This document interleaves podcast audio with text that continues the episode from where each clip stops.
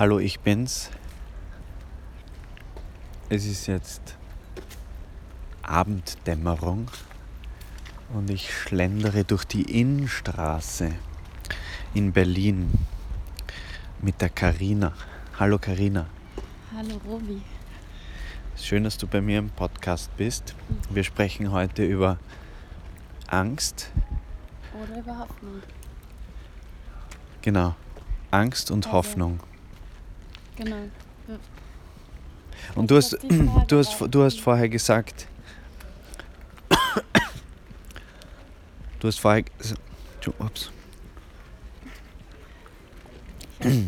Vorher gesagt, mir fällt nichts ein zum Thema Hoffnung.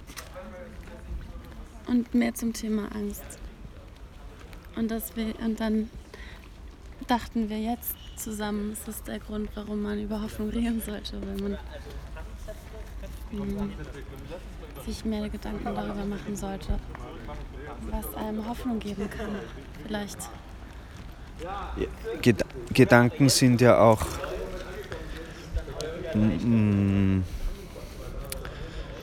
wie nennt man das? Glaubenssätze. Also Gedanken, die du wiederholst, Ja, auch mantramäßig, genau. können sich manifestieren.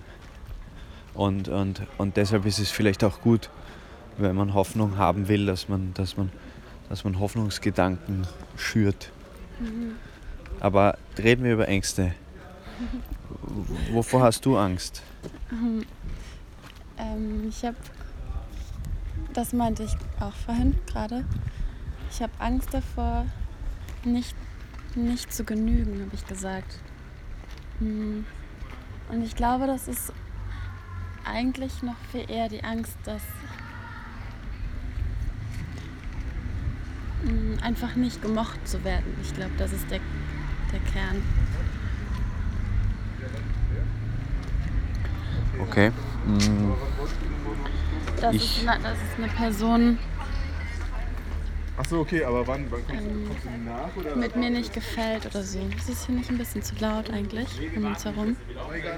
Ja, jetzt gerade ist es ein bisschen laut gewesen. Aber so ist das Leben. Manchmal ist es laut, manchmal ist es ein bisschen leise. Und irgendwann ist es weder laut noch leise. Ähm, ich wollte kurz sagen, wir, wir gehen da gleich drauf ein, ähm, aber ich wollte sagen, dass ich Angst eher verspüre, wenn, wenn jemand in Gefahr ist und, und weniger so weniger existenzielle Ängste oder oder oder irgendwelche sozialen Ängste, sondern es ist tatsächlich eher einfach, wenn jemand in Gefahr ist oder oder auch wenn es jemandem nicht gut geht, dann mache ich mir Sorgen und und ja, das ist damit auch, denke ich, verbunden so Verlustangst. Also jemanden wirklich zu verlieren ähm, durch, den, durch den Tod dann oder so. Aber das, Das ist doch sehr existenziell. Also sehr existenziell. Und vielleicht ist jede Angst irgendwie auch im Ursprung immer eine Verlustangst. Also mh, ist Angst nicht immer irgendwie, hat das nicht immer was mit Tod auch zu tun? Also ich denke mir gerade, dass meine Angst ist viel, hat viel, hat viel Soziales, hat viel mit Sozialem zu tun und vor allem das Gefühl, nicht genug zu machen, nicht genug zu erleben. Also auch nicht, nicht lebendig genug zu sein, ist, glaube ich, eine Angst von Mm. mir. Das, das ist eine Sorge, die ich kenne. Also so, dass, dass man irgendwie die Zeit verstreichen lässt und Hm. nichts macht oder so. Oder, oder man könnte irgendwie so viel besser die Zeit nutzen, aber im Endeffekt äh, weiß nicht, gar nicht. Also das, das ist tatsächlich etwas, was ich mir immer wieder denke. Hm. So dass, dass ich nicht genug Zeit habe. Die Angst davor. Obwohl ich eh viel Zeit habe eigentlich im Vergleich zu Leuten, die ständig Termine haben und nie frei haben und so. Mhm. Aber irgendwie finde ich ja auch, also ist ja eh egal, so ein bisschen. Nicht ganz egal, aber schon, solange du ob du jetzt arbeiten gehst oder nichts tust. Ähm, also als ich klein war, habe ich das viel mehr noch gedacht, glaube ich. Und irgendwann ging es mir so ein bisschen verloren, dass ich früher dachte ich, ich, ich bin ja für mich da und ob ich mein Leben in meinem Bett verbringe, wenn es mir gefällt, oder ähm, jeden, Abend, jeden Tag ganz viel mache. Vielleicht ist es ja, also darum geht es nicht, es ist ja für mich. Und wenn Ah. einfach das zu tun, was ich habe, also so, da, also mein Gedanke war früher immer, ich habe ja gar nicht gefragt, auf die Welt zu kommen. Ich habe das nicht ge gebeten. Ich habe nicht darum gebeten und das heißt, es gibt auch keinen Vielleicht, Anspruch. vielleicht. Also man weiß das nicht so genau. Ja, stimmt. Weil Also zumindest erinnere ich ist, mich nicht Genau, daran. das Bewusstsein Vielleicht, ja. äh, ist halt.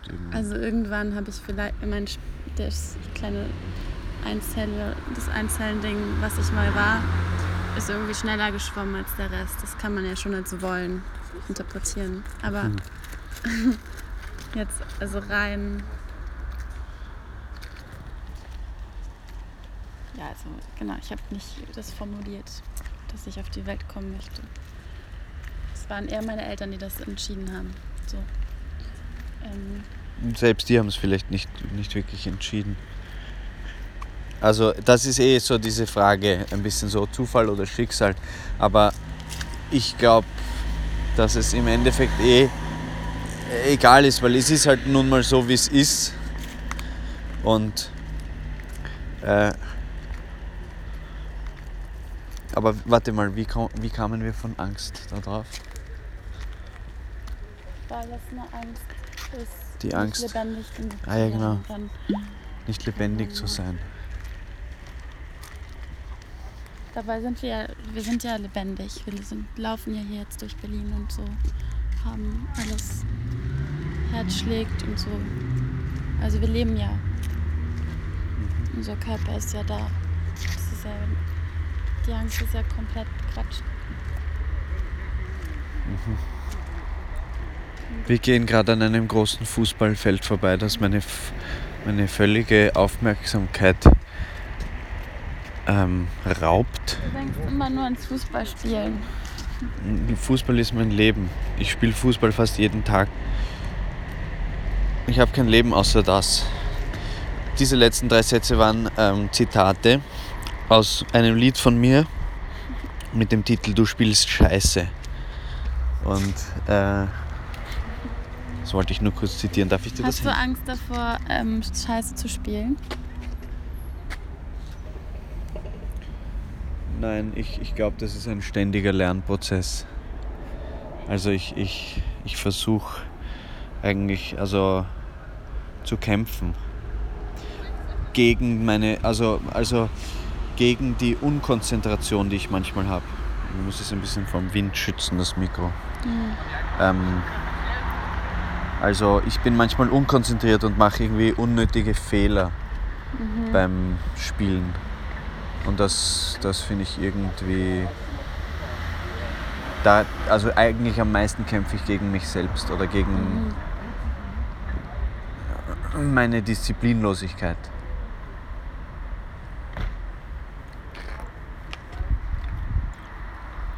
Du noch Fritz Limo. Zitrone? Ja. Aber ich mag nicht mehr. Du wirst Disziplin oder du kommst dir manchmal disziplinlos Ich habe vielleicht Angst davor, dass ich nicht diszipliniert genug bin. Aber das ist keine Angst, sondern es passieren? ist einen Anspruch.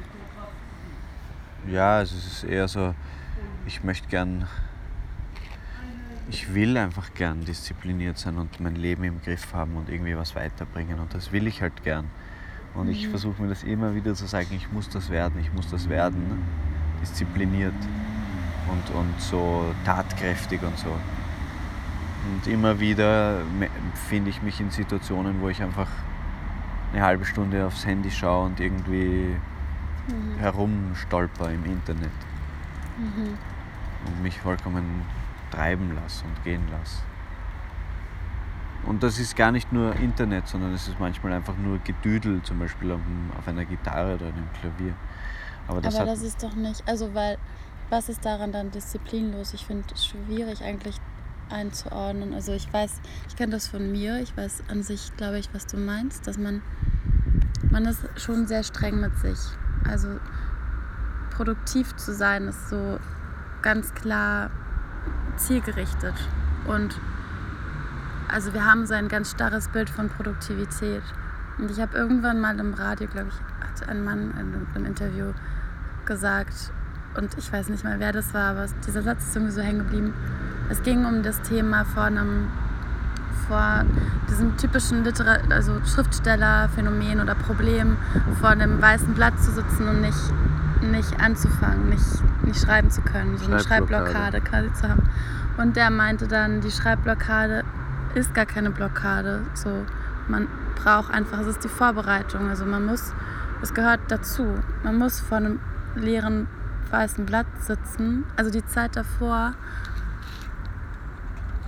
die Lehre quasi, die gehört dazu zu dem Prozess, weil irgendwann fängt man ja an zu schreiben und das vorher ist wie so der Leidens der Leidensweg, bis man irgendwann das satt hat und dann schwapp, schwappt es irgendwann raus.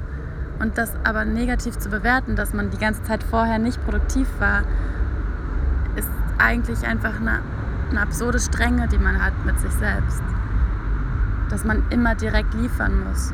Und so klingt es eigentlich, finde ich, bei dir auch, dass man, also ich glaube, es ist echt wichtig, dass man sich mal auch so Inspirationsphasen gönnt und vielleicht ist auf so einem Handy herumscrollen auch Inspiration holen, irgendwie auf eine stupide Art. Aber weißt du, denke Ja. ich mir.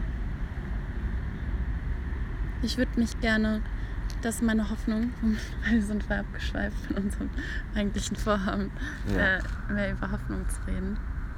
Meine Hoffnung, dass ich das ist, dass ich das jetzt mehr schaffe, einfach nett zu mir zu sein. Mhm.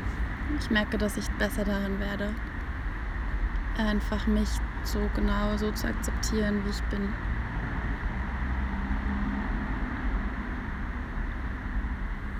Ich habe nicht so große Hoffnungen, glaube ich.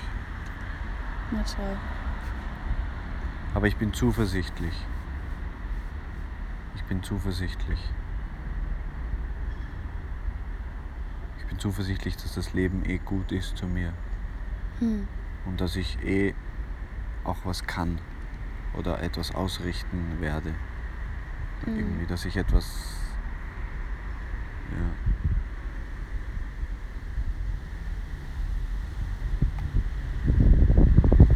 Okay, vielen Dank. Wir hören uns bald wieder. Tschüss. Tschüss.